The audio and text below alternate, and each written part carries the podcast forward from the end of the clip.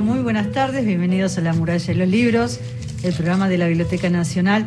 Mi nombre es Ana da Costa y me acompaña, como cada martes, a esta hora, Gastón Francese. Hola, Gastón, ¿cómo estás? Hola, Ana. Hola a todos. 19.4 minutos.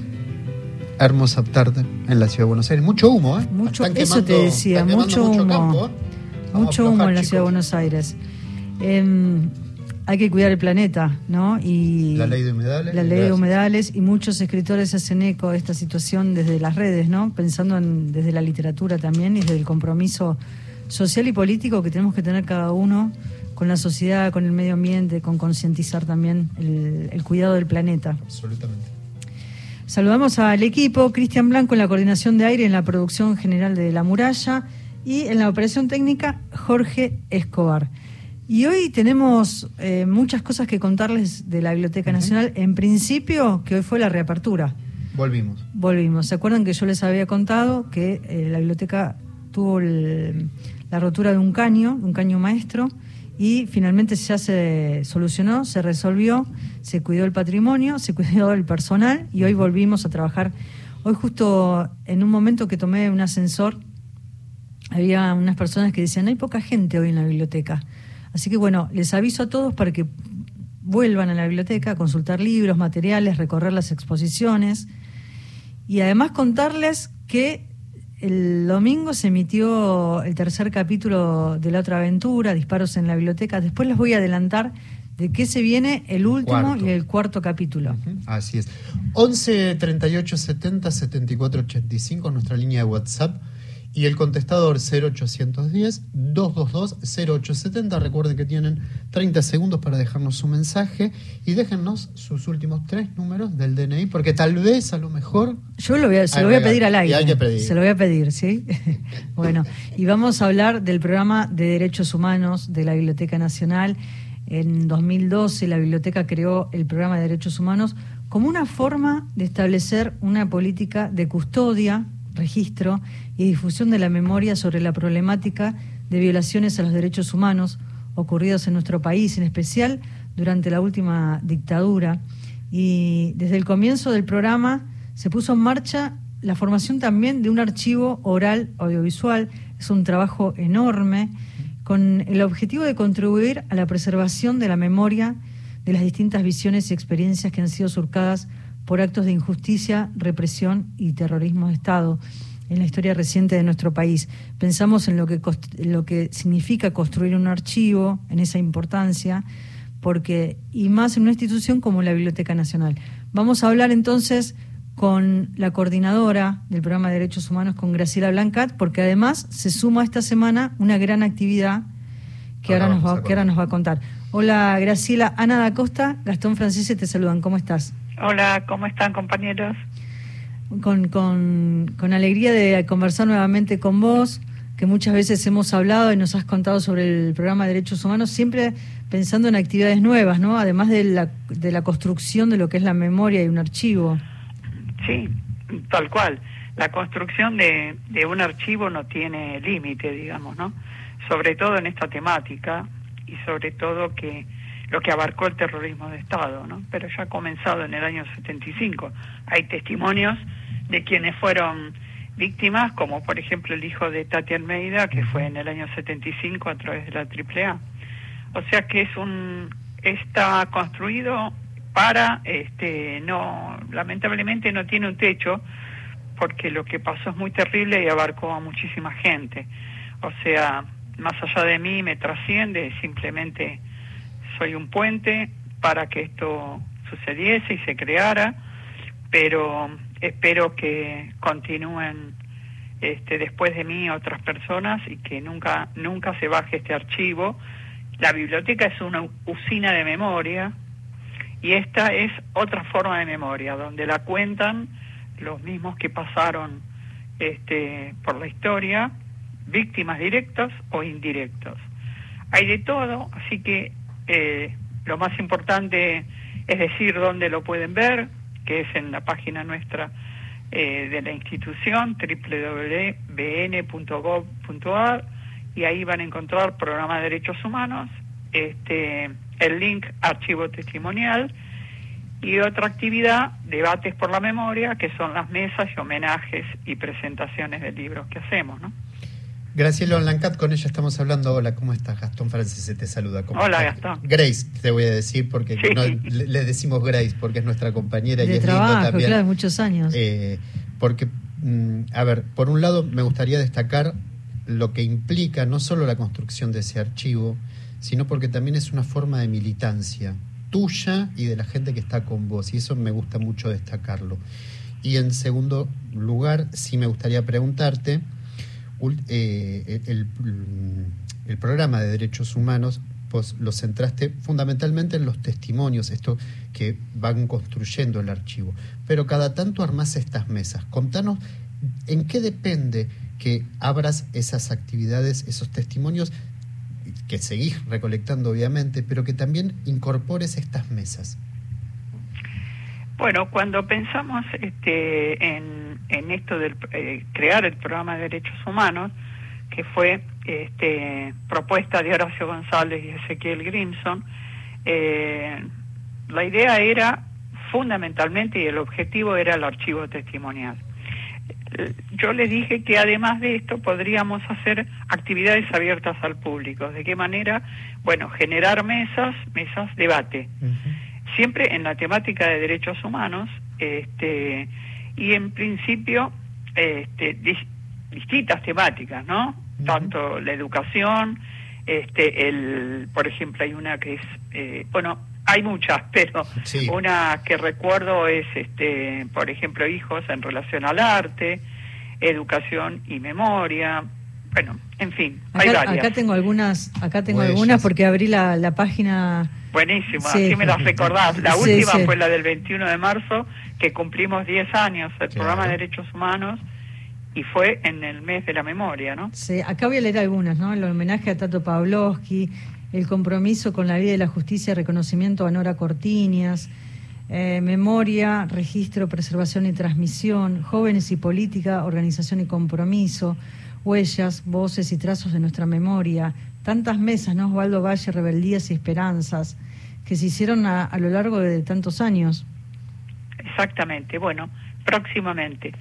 Eh, se van a cumplir 50 años de la masacre de Trelew, sucedida el 22 de agosto de 1972, este, y un gran activista, sociólogo y compañero, Roberto Baschetti, escribió el libro Trelew, entonces, este, yo entendí, como entendí con huellas, que es la temática precisamente de derechos humanos, entonces lo hacemos a través, presento la mesa a través del programa de derechos humanos y después este, continúa eh, los panelistas, que si querés te lo, sí, te sí, comento. Sí, Raquel Katz, que es familiar de asesinados, Vicente Citolema, poeta, Nora Patrich, bueno, artista eh, visual, y el autor, Roberto Baschetti. Esto va a ser en el Museo del Libro y de la Lengua Horacio González, el día jueves 25, la convocatoria a las 17.30 horas, se sabe que es entrada libre y gratuita, y bueno, tiene una capacidad limitada, así que eh, quienes no quieran perdérselo y los, los invito, la verdad, de corazón, porque mm, es un tema para justamente recordar, fue una masacre, fue tremendo lo que sucedió, por lo tanto este, el libro también es absolutamente interesante para tener, leer, releer y estudiar, así que los invito para, para el 25. Además el libro se presenta eh, en el Museo del Libro de la Lengua, se presenta en la biblioteca, porque Exactamente. Está, recién salido de, de la editorial. Exactamente. Sale del editorial y viene directo. Este, directo y como corresponde al Museo del Libro y de la Lengua Horacio González. Eh, eh, Graciela, me gustaría una reflexión porque podríamos pensar la masacre de Trelew como un anticipo de lo que iba a venir unos años después, que fue todo el terrorismo de Estado, pero su mano más fuerte. Pero me parece que es un germen de eso que se venía, ¿no? Bueno, sí, este, ellos este, claramente eh, iban a tener una instancia de debilidad. Cuando digo ellos me refiero a, la dictadura militar de ese entonces, este, cuando se, se, fueron del penal esta cantidad de, hombres y mujeres y, y, y bueno, entonces al tomarlo nuevamente y, que eh, lo lleven a la cárcel, eh, mostraron una fortaleza este, y lo digo bien entre comillas y bien irónicamente, eh, después matándolos, diciendo que se quisieron escapar y que era un enfrentamiento. Y estaban ahí. Este, ya, ya habían, ya estaban, habían bajado el avión, otros no se habían ido y los mataron. Eh, también se rindieron en tablada, digamos, eh, y también los mataron, los desaparecieron. Hay una, hay algo que es sistemático. No sé si fue el, el germen, tal cual vos decís, eh, lo sucedió en el 72, pero bueno, eh, desde el 55 y las bombas en, en Plaza de Mayo, digamos, o sea, hay algo que, que ellos tienen sistemáticamente. Ahora, yo no hablaría en el pasado, yo creo que en el presente hay, hay todavía mucho que, que depurar este, y mucho para estar atentos y atentas. Este, la verdad que lamentablemente el, eh, ojalá se haga y sea verdad eh, y para siempre el nunca más, pero yo tengo mis reservas. Y este jueves 25 va a ser el, el momento, la oportunidad para repensar, reflexionar sobre Treleu a 50 años de la masacre, la presentación del libro de Roberto Baschetti que tiene en, en su gran contenido material inédito. Ahora en unos minutos vamos a conversar con él y nos va a contar eh, de qué manera está mm, pensado el libro y, nos va a hacer un adelanto de lo que va a ser la charla en el Museo del Libro de la Lengua el jueves 25. Yo quiero hacer una reflexión final, Graciela, sobre Horacio González. Vos recién lo mencionaste y lo recordabas cuando se pensó un poco en el programa de derechos humanos, en esa idea junto a Ezequiel Grimson, que era el entonces director de cultura de la biblioteca. Y está el testimonio de Horacio, nos deja también parte de su palabra, de su memoria, como parte de la construcción del archivo, del mismo archivo que él había creado y había pensado junto con vos. Mira, la reflexión es que me costó años convencerlo, porque esto lo pinta de cuerpo entero. Era, eh, era tan, tan humilde eh, y tan y tan leal a sus pensamientos que me decía, no, Graciela, ¿cómo eh, yo soy el director de la biblioteca, ¿cómo voy a dar mi testimonio? No, no, no. Este, fíjense la fecha del testimonio, que ahora no lo recuerdo. Fue creado, el primer testimonio se grabó el 18 de abril del 2012, a Nora. Si lo tenés ahí a mano, fíjate en qué año él accede, lo convenzo, este, y un compañero este, lo hace. Entonces, eh, eso lo refleja, es todo lo que puedo decir yo tengo un cuadro en mi oficina de él. Yo no solamente hablo del programa de derechos humanos, yo creo que el paso de Horacio por la Biblioteca Nacional, lo que todos sabemos, que, es lo que hizo, se sabe adentro y se sabe afuera. Exactamente, mira, acá tengo la fecha, la primera parte el, y la segunda parte, porque está dividido en dos, es del 21 de octubre de 2015. Ahí está. 2015. Todos esos años me llevó a convencerlo. este, y lo hizo cuando ya se, ya se estaba por ir. Sí, sí, pero de todos modos. Este, eh, es así, esa conducta, digamos, de, que para él no, no correspondía, pero no, no, no lo hizo porque ya se estaba por ir, en tal caso, fíjate en qué mes lo hizo. En el 21 de octubre. Bueno, él lo hizo el 21 de octubre, pero no había este, una decisión de que lo hago ahora porque me estoy por ir. Hubo entre medio muchas charlas, pero, pero eso era él, este, un compañero más que además, te decía, no solamente del programa de derechos humanos, muchos departamentos, oficinas, mucho que se ha creado fue porque él nos dio la libertad de crear, no puso condiciones, nos dejó crecer, nos ayudó a crecer. Así, sí, así fue el, aplauso final, cuando todo el, personal, con todos nuestros compañeros los despedimos de la biblioteca con, con alegría y con emoción y atravesados ¿no? por ese momento y por tantos años compartidos que él dijo, sin nosotros no somos nada, ¿no? La frase que quedó, que quedó marcada en la memoria de todos nosotros y ahora también forma parte de, eh, de una artista plástica que hizo ¿no? una, una obra que está en el tercer piso de la biblioteca con esa misma frase, ¿no? Si nosotros no somos nada. Exactamente. Así que profundo agradecimiento a él, a Ezequiel Grinson y a los 23 años y medio que tengo en la Biblioteca Nacional, agradecida totalmente. Bueno, Graciela, un placer enorme. Gracias por, por una, un encuentro más en la muralla de los libros para contarnos sobre el programa y sobre este encuentro el, el jueves. Un abrazo grande. Bueno, igualmente y muchas gracias a ustedes. Un beso grande. Eh, qué lindo volver a, compartir esta charla con ella eh, y tantos años, tantos recuerdos y tantos momentos vividos en, la biblioteca. ¿Está inquieto usted que se cambia la silla, que el unos ruidos? Qué buche, ¿eh? 11 38 70 74 85, nuestra línea de WhatsApp, el contestador 0810 222 0870. Tenés que conseguir un regalo, ¿eh? no te olvides. No, ahora se lo voy a pedir al aire. Ahora, ahora lo pido al aire, ¿eh? ¿sí?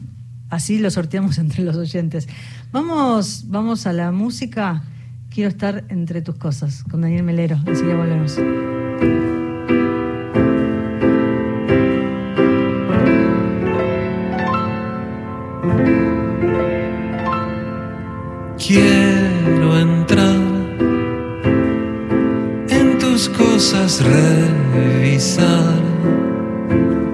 Abrir cada cuaderno y dejarlo en su lugar.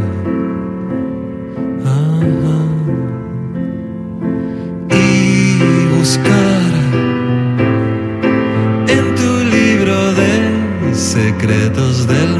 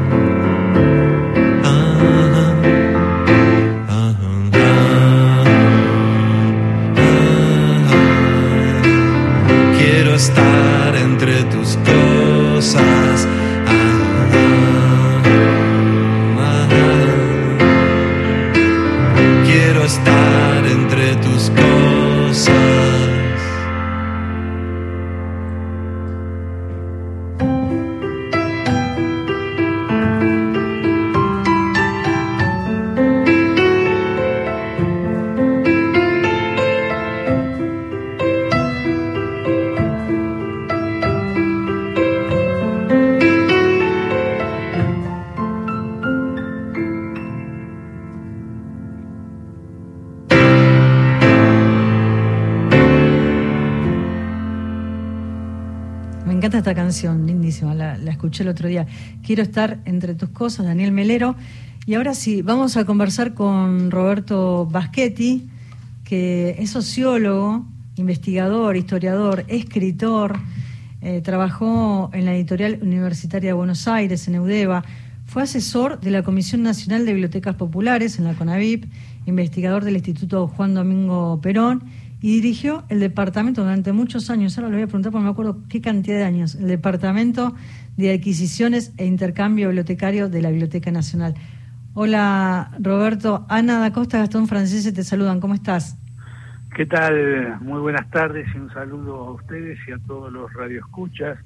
Y bueno, con Ana también tenemos años de trabajar juntos en la biblioteca. Bueno, vos te preguntabas cuántos años, 24 años estuve con el Departamento de Canje y Donación. Muchísimo. ¿Cuántas veces te fui a visitar ahí a al, al subsuelo, me acuerdo. Claro. Y que me mostrabas material. partidos en tres lugares, porque sí. Eh, era muy copiosa en un momento la, llegada de libros en carácter de donación, entonces estábamos ahí en un habitáculo cerca de la salida de la calle Austria. Exacto. Después teníamos el eh, otro lugar en el primer subsuelo y después en el tercero estábamos. Eso fue lo último, ¿no? Este, al principio estábamos donde después fue recursos humanos. Ahí empezamos en la época de Enrique Pagón Pereira. Y, cuántos momentos además justamente en un área ¿no? donde ingresan los materiales, donde hay que, que, hacer también donaciones a, otros lugares cuando hay materiales repetidos, pero también es una parte del corazón de la biblioteca, ¿no? porque es donde ingresa todos los materiales y, luego pasan a otro a otra área que es para catalogar. Y yo recuerdo uno que fue que, que, lo encontró él de Rodolfo Walsh. Sí. Eh, sí, sabes que era una era una tarea ardua, pero obviamente a mí me, fascinaba, ¿no? Yo me quedaba horas y horas y las horas que había que quedarse, digamos, en la biblioteca, porque cuando venían donaciones, este, bueno, había libros que todo el mundo donaba porque eran bestsellers y todo ese tipo de cosas, entonces no tenía ningún sentido tener más de tres ejemplares de la misma edición. Entonces rápidamente logramos que eso eh, se hiciera un fondo para redonar cuando nos pidan de colegios, barrios, instituciones, clubes, etcétera. Pero después muchas veces había sorpresas como esta que ustedes están diciendo porque había libros este autografiados de mucha valía, entonces este, había que mirar libro por libro y después darle parte al tesoro, ¿verdad? Sí, y la biblioteca... sí. Y la biblioteca siempre te, te, ha vuelto a convocar para muchas de, las, de sus actividades, ¿no? Porque dejaste de, trabajar en la biblioteca, pero siempre por algún otro motivo te, convoca. Y esta vez para presentar este libro que, como decíamos recién cuando hablábamos con Graciela, recién salido de la editorial, Treleu, 1972, 22 de agosto 2022, a 50 años de la masacre. Y, me gustaría, si, si te parece, Roberto, poner en contexto a, a, los oyentes, ¿no? Y 30 tenemos que ir al informativo, pero si en estos cuatro minutos, tres minutos que nos quedan, podés adelantar un poco y ponernos en contexto para después sí contarnos cuál es realmente la luz que nos va a arrojar este libro que vas a presentar en la Biblioteca Nacional. Sí, bueno, primero rápidamente los hechos fácticos, ¿no? Lo que ocurrió, este, había una cárcel de máxima seguridad, o bueno, eso se decía, porque en la, práctica se comprobó que no era así, este, una cárcel de máxima eh, peligrosidad donde se juntaban a todos los presos políticos de, organizaciones guerrilleras, ¿verdad? Eso era eh, la cárcel de Rawson. Y, este, y hubo una fuga este, donde trabajaron más de 150 presos, cada uno con, pequeñas cosas que tenían que hacer, este, para que el día de que se pensara la fuga, este, bueno, todo estuviera correcto y en orden. Este, y así fue. Fueron reduciendo uno a uno los, los, diferentes bloques eh, de la cárcel hasta llegar a la salida. Hubo una desinteligencia ahí porque eh, los camiones que tenían que transportar a esos 150 entendieron mal una señal y se fueron, entonces hubo que improvisar con, con llamando remises y algunos coches que podía haber ahí en el penal y llegaron, eh, bueno, unos La, la señal esa que, que mencionás es la señal que le, que le avisaban para que los camiones estuviesen ahí. Claro, lamentablemente la persona que la entendió mal y este y pensó que había que, que había fallado, que había abortado el operativo y, y se llevó y dio la orden de que se llevaran los este, los camiones. Así que bueno, fue una realmente un, lamentable y una desgracia. Yo a esa persona la conozco, hasta el, eh, todavía vive y mm. bueno, no tiene no tiene consuelo y hasta el día de hoy, ¿verdad? Pero bueno, son cosas que a veces lamentablemente suceden en un momento así con nervios y con y con donde hay que decidir sobre la marcha este, una acción de este tipo.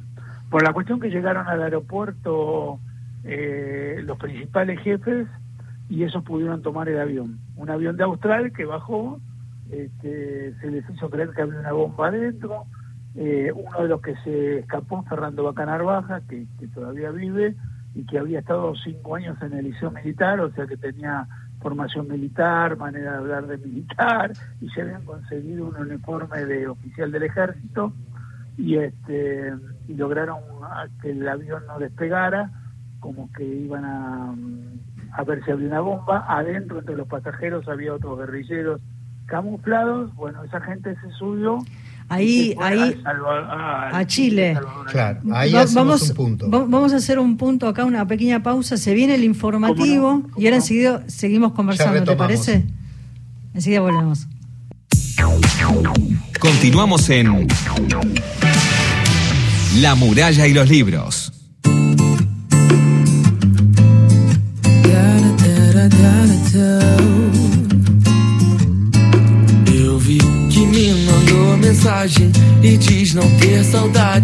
Me, gusta esta cortina.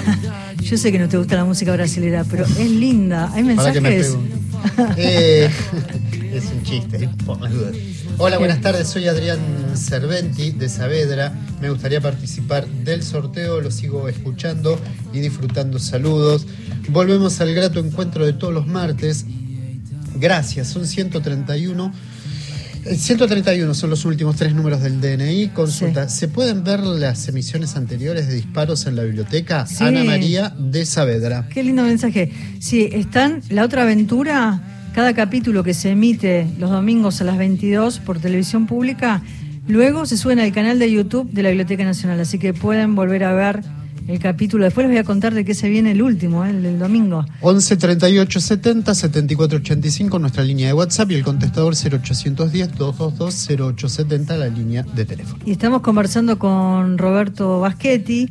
El próximo jueves, este jueves no, el próximo, que es el 25 de agosto, a las 17.30 horas, en el auditorio David Viñas del Museo del Libro y de la Lengua, que está en Avenida de las Heras 2555 esquina Austria, se va a presentar Treleu 1972, 22 de agosto 2022, a 50 años de la masacre, el libro de Roberto Baschetti.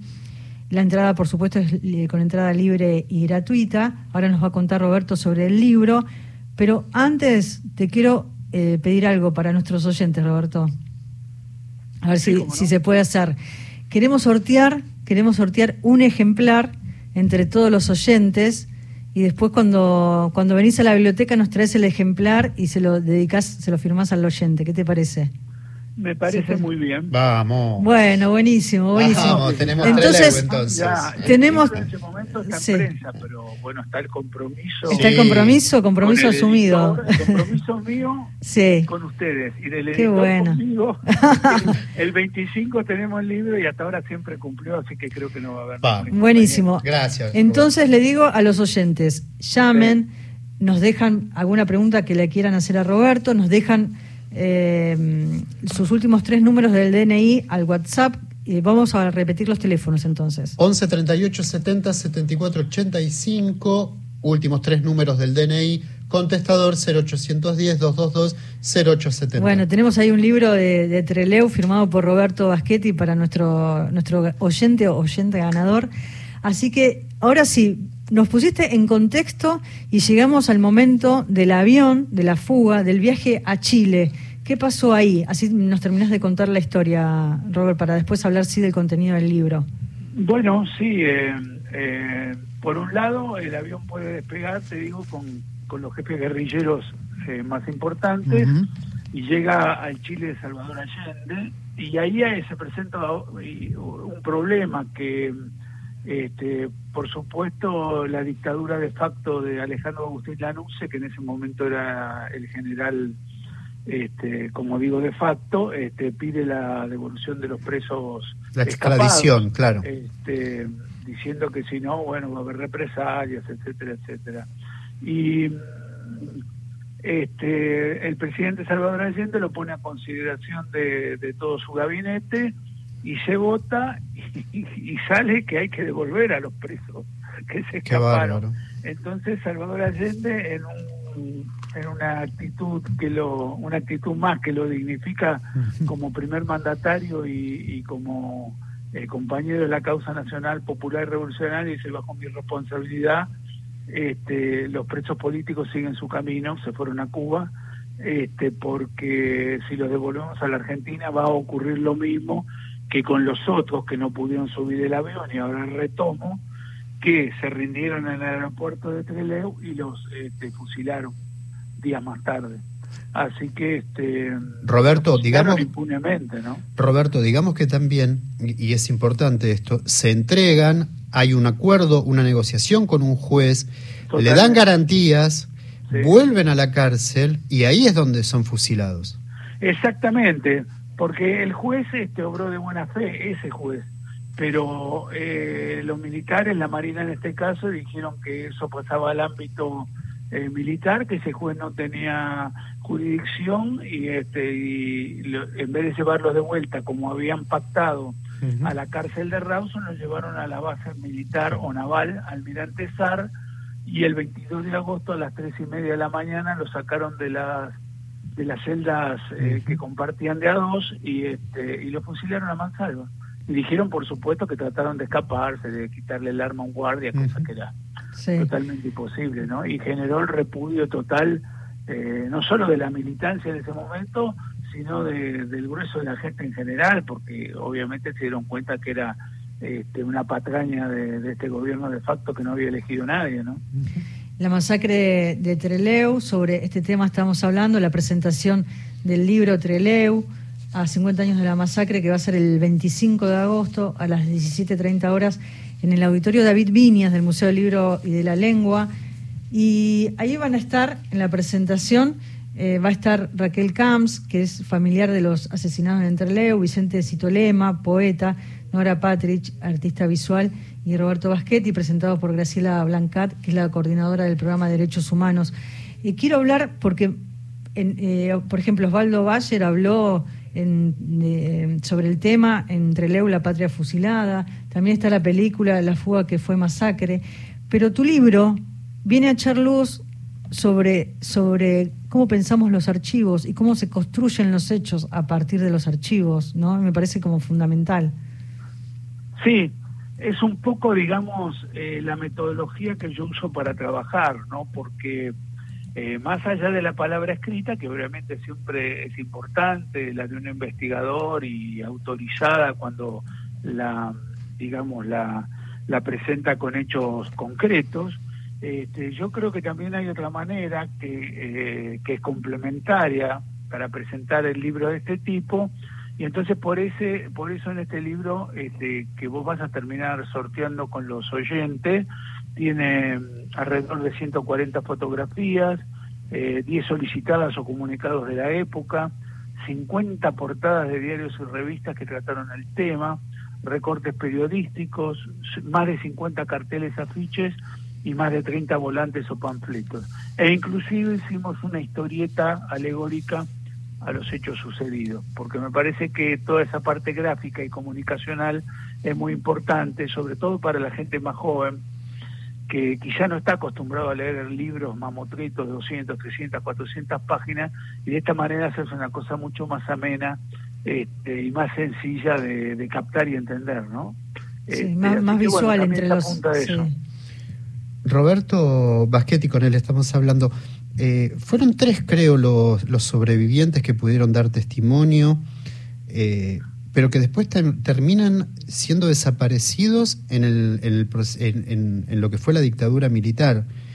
Exactamente. Eh, quedaron tres malheridos, este, los tuvieron más de, más de mediodía sin sin, atenderlos y al final, bueno, este, cuando en algún momento los tenían que atender porque ya la, noticia había trascendido, había periodistas, habían llegado los abogados de los presos políticos que no, lo, no, no los dejaron tomar contacto con los sobrevivientes y este y después eh, los tres presos eh, que eran eh, Alberto Camps, María Antonia Berger y Ricardo Aidar, este, una vez repuesto de sus heridas, este, ya a fines de 1972, eh, los llevan a la cárcel de Devoto y ahí también estaba detenido el poeta Francisco Urondo. Claro.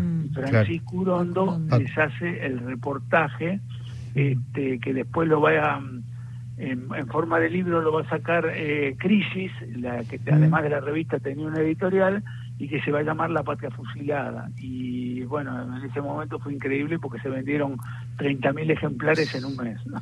Roberto, eh, hablábamos con, con, Graciela Blancata hace un instante y reflexionábamos también que es una forma de, de, de, la incipiente violencia que se iba a ejercer a través de lo que fue el terrorismo de Estado.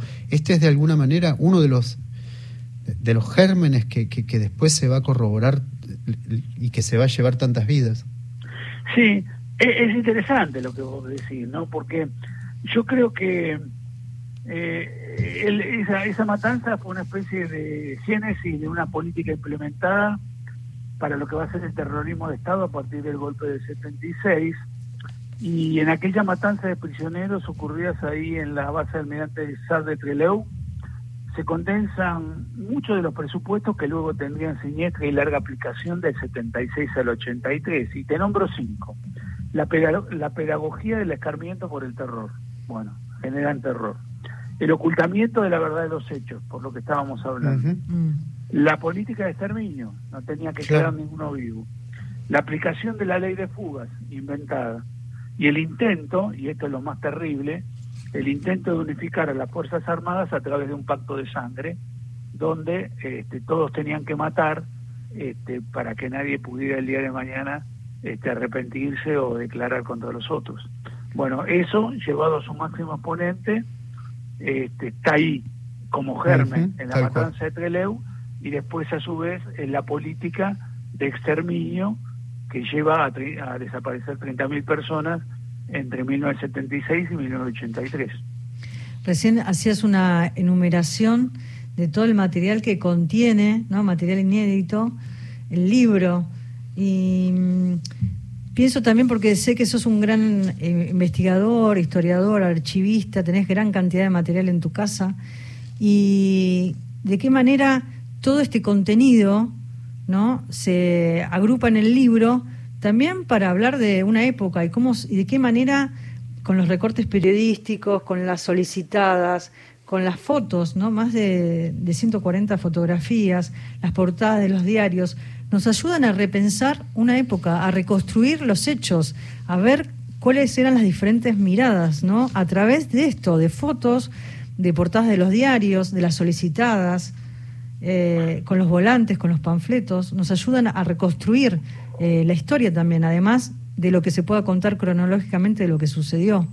Efectivamente, Ana, esa es la idea de, generar este tipo de, libros porque eh, son diferentes entradas para llegar a, comprender un, mismo fenómeno, ¿verdad?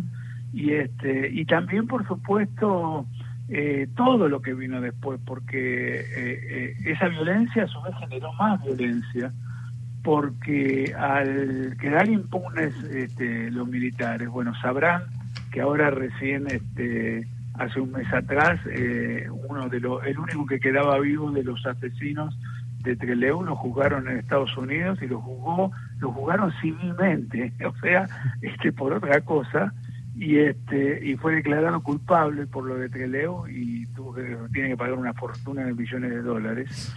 Este, pero más allá de eso, digamos, este, lo que lo que ocurrió en ese momento fue que los, los ejecutores de la masacre eh, los primeros escondieron los nombres, después cuando no pudieron esconder los nombres, eh, los cambiaron de destino. Y cuando con eso tampoco alcanzó, como en el caso de este de este personaje este, que ahora jugaron en Estados Unidos, este, inventaron este, que tenía que ir eh, becado a Estados Unidos a hacer un curso de, de contrainteligencia, no sé qué. Todo, este, después se quedó allá, tomó la ciudadanía norteamericana y sus dos hijos este, sirvieron al ejército de Estados Unidos. Así que completito el hombre. Sí. Roberto, ¿en qué momento pienso en lo que significan los archivos ¿no? para los investigadores? ¿En qué momento todo ese material, y si todo este material lo tenías vos o parte lo estaba en otro lugar o, o estaban en otros archivos, ¿en qué momento dijiste hay que reunir todo esto y hacer un libro, ¿no? Porque, porque es dar a luz también los propios archivos personales. Sí, mira, este, Bueno, yo creo que para muchos no es un secreto, pero si para alguien es un secreto lo contamos. Yo en el 73 militaba y militaba en Juventud Peronista y, eh, y en los sectores este, más radicalizados de la Juventud Peronista. Y que en 1975 ya se olía en el ambiente, yo tenía 25 años, que iba a haber un golpe de Estado. Lo único que no se sabía era la fecha. Bueno, después se supo obviamente 24 de marzo del 76. Pero ya te estoy hablando del segundo semestre del 75, ya se sabía que iba a haber un golpe de Estado. Y yo tenía ya mucho material porque compraba las revistas políticas de la época y las revistas políticas, además de obviamente analizar la coyuntura política del momento, siempre tenían eh, una sección de la revista para juzgar hechos pasados, para este, reflejarlos, para traer documentos y demás. Entonces yo me dije, bueno, obviamente si a mí me pasa algo, porque me podía pasar las, las generales de la ley y también que me vinieran eh, a secuestrar o a matar o lo que fuera, yo todo ese material no lo puedo tener en mi casa por una razón obvia. Entonces conseguí un lugar, este, una baulera en un en un edificio de Barrio Norte, de Recoleta, de una amiga, que era imposible que fueran ahí a buscarlo, porque además eh, el papá de la chica era un, industrial este, muy poderoso, eh, pero era compañera mía de sociología. Entonces yo le comenté, le dije, mira, tengo muchas cosas para guardar, este, si puedo, sí, me dijo, la, la guardamos en la bablera, no te preocupes.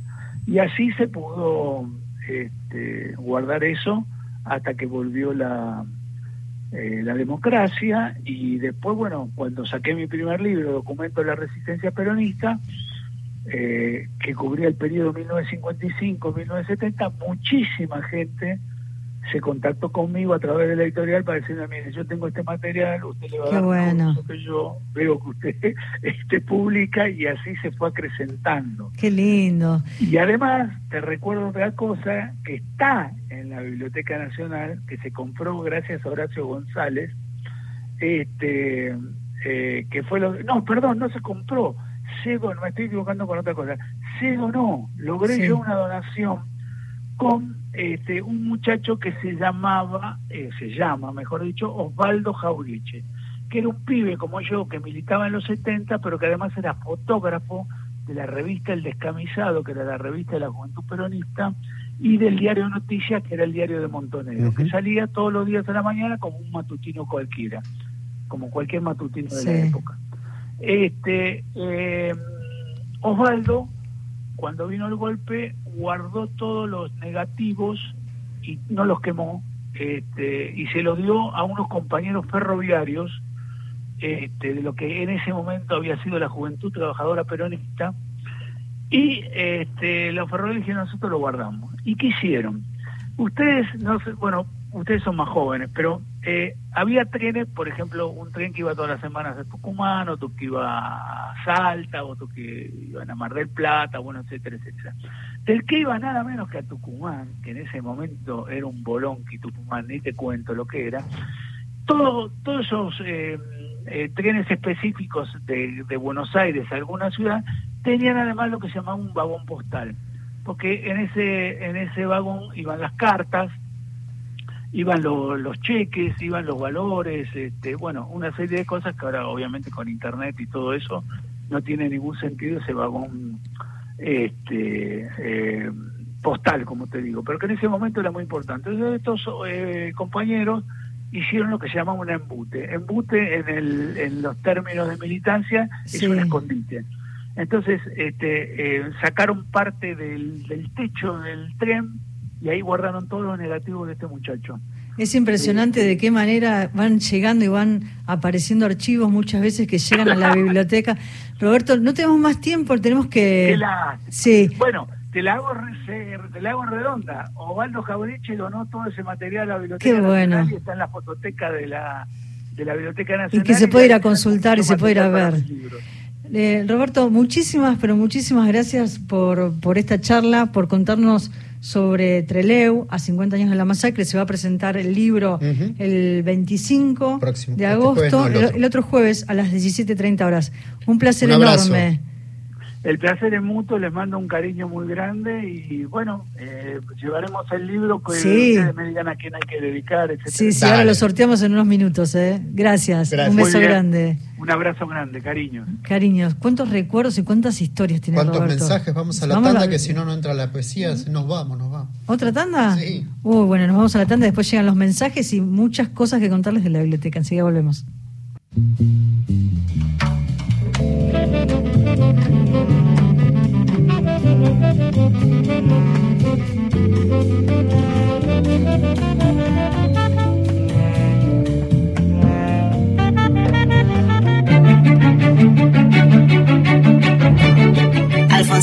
Siempre estás como ausente de la tarde. Raúl González. Llora, llora.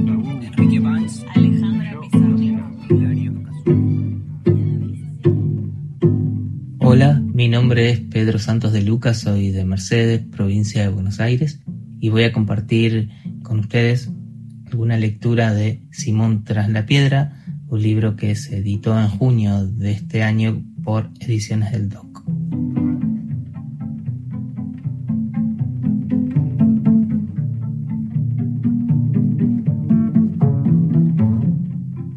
El silencio. No quería denunciarla públicamente. Resolvió abandonarla en secreto Mateo 1.19. Sobre el río, en vuelo rasante, una bandada de gallitos de marzo anunció tu llegada. Mi brazo fue cuna a la que ataron tus muñecas. No me estuvo permitido dudar.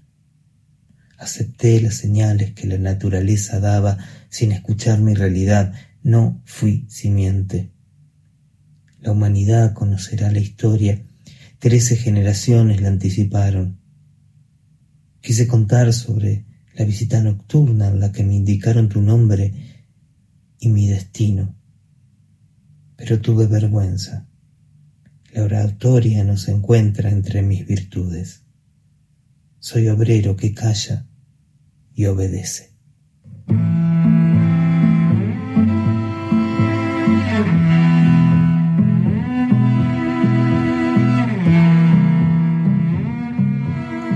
Piedra.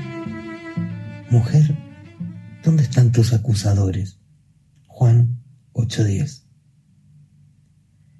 Los acólitos cuentan en su memoria que con una pregunta salvaste mi vida. No es verdad. Lo que obtuve fue una tregua hasta el próximo cambio de estación. La línea de la vida de mi palma derecha todavía se esconde el latido de una piedra. Ahí está Pedro Santos de Luca leyendo de Simón Tras la Piedra, que lo presenta el próximo viernes, no este, el, otro, en la Biblioteca Nacional. Le mandamos un beso enorme a Pedro. Y les cuento que sigue Infieles de escritores que pintan o pintores que escriben. La muestra refleja en un conjunto de autores el acto de pintar y escribir, celebrando el encuentro de la palabra con la imagen y de la imagen con la palabra. Está en el Museo del Libro y de la Lengua, no se lo pierdan.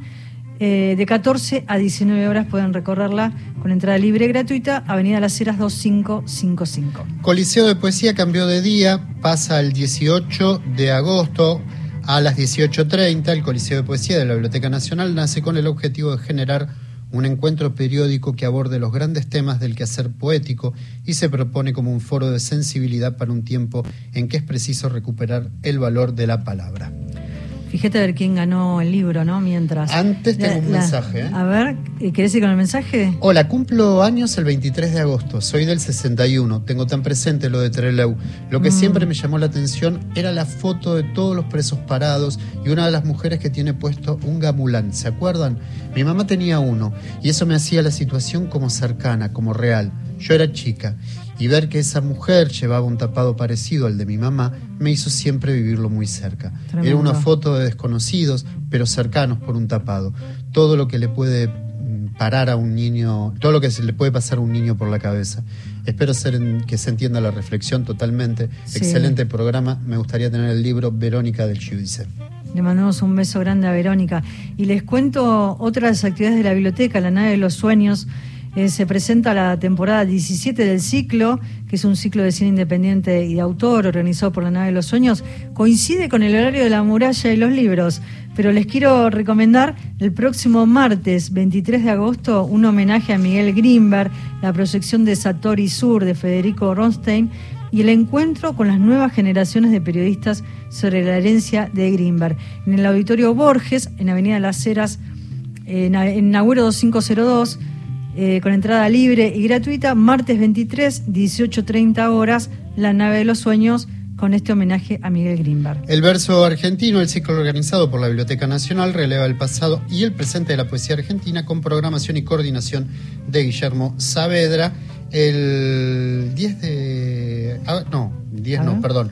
Programación miércoles 24 de agosto eh, poetas, editoras y editores. Bueno, y voy con lo último y ya nos vamos. que tenemos el ganador. La otra aventura, la producción de la Biblioteca Nacional que se ve por la televisión pública domingos 22 horas. Si se lo pierden, después van al canal de YouTube.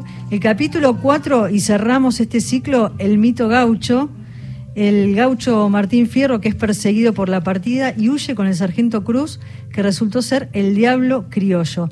Tentado por el demonio, huye a la ciudad donde se encuentra en la Biblioteca Nacional con la exposición El mito gaucho. Y les cuento hasta ahí nomás. Verónica Yudice, vos con tu tapado, ahí va ah. Treleu para vos. Qué lindo, bueno, se lo vamos a enviar. Ya te lo vamos a mandar. Nos despedimos. Que tengan muy, pero muy buena semana. Hasta el próximo martes. Chao.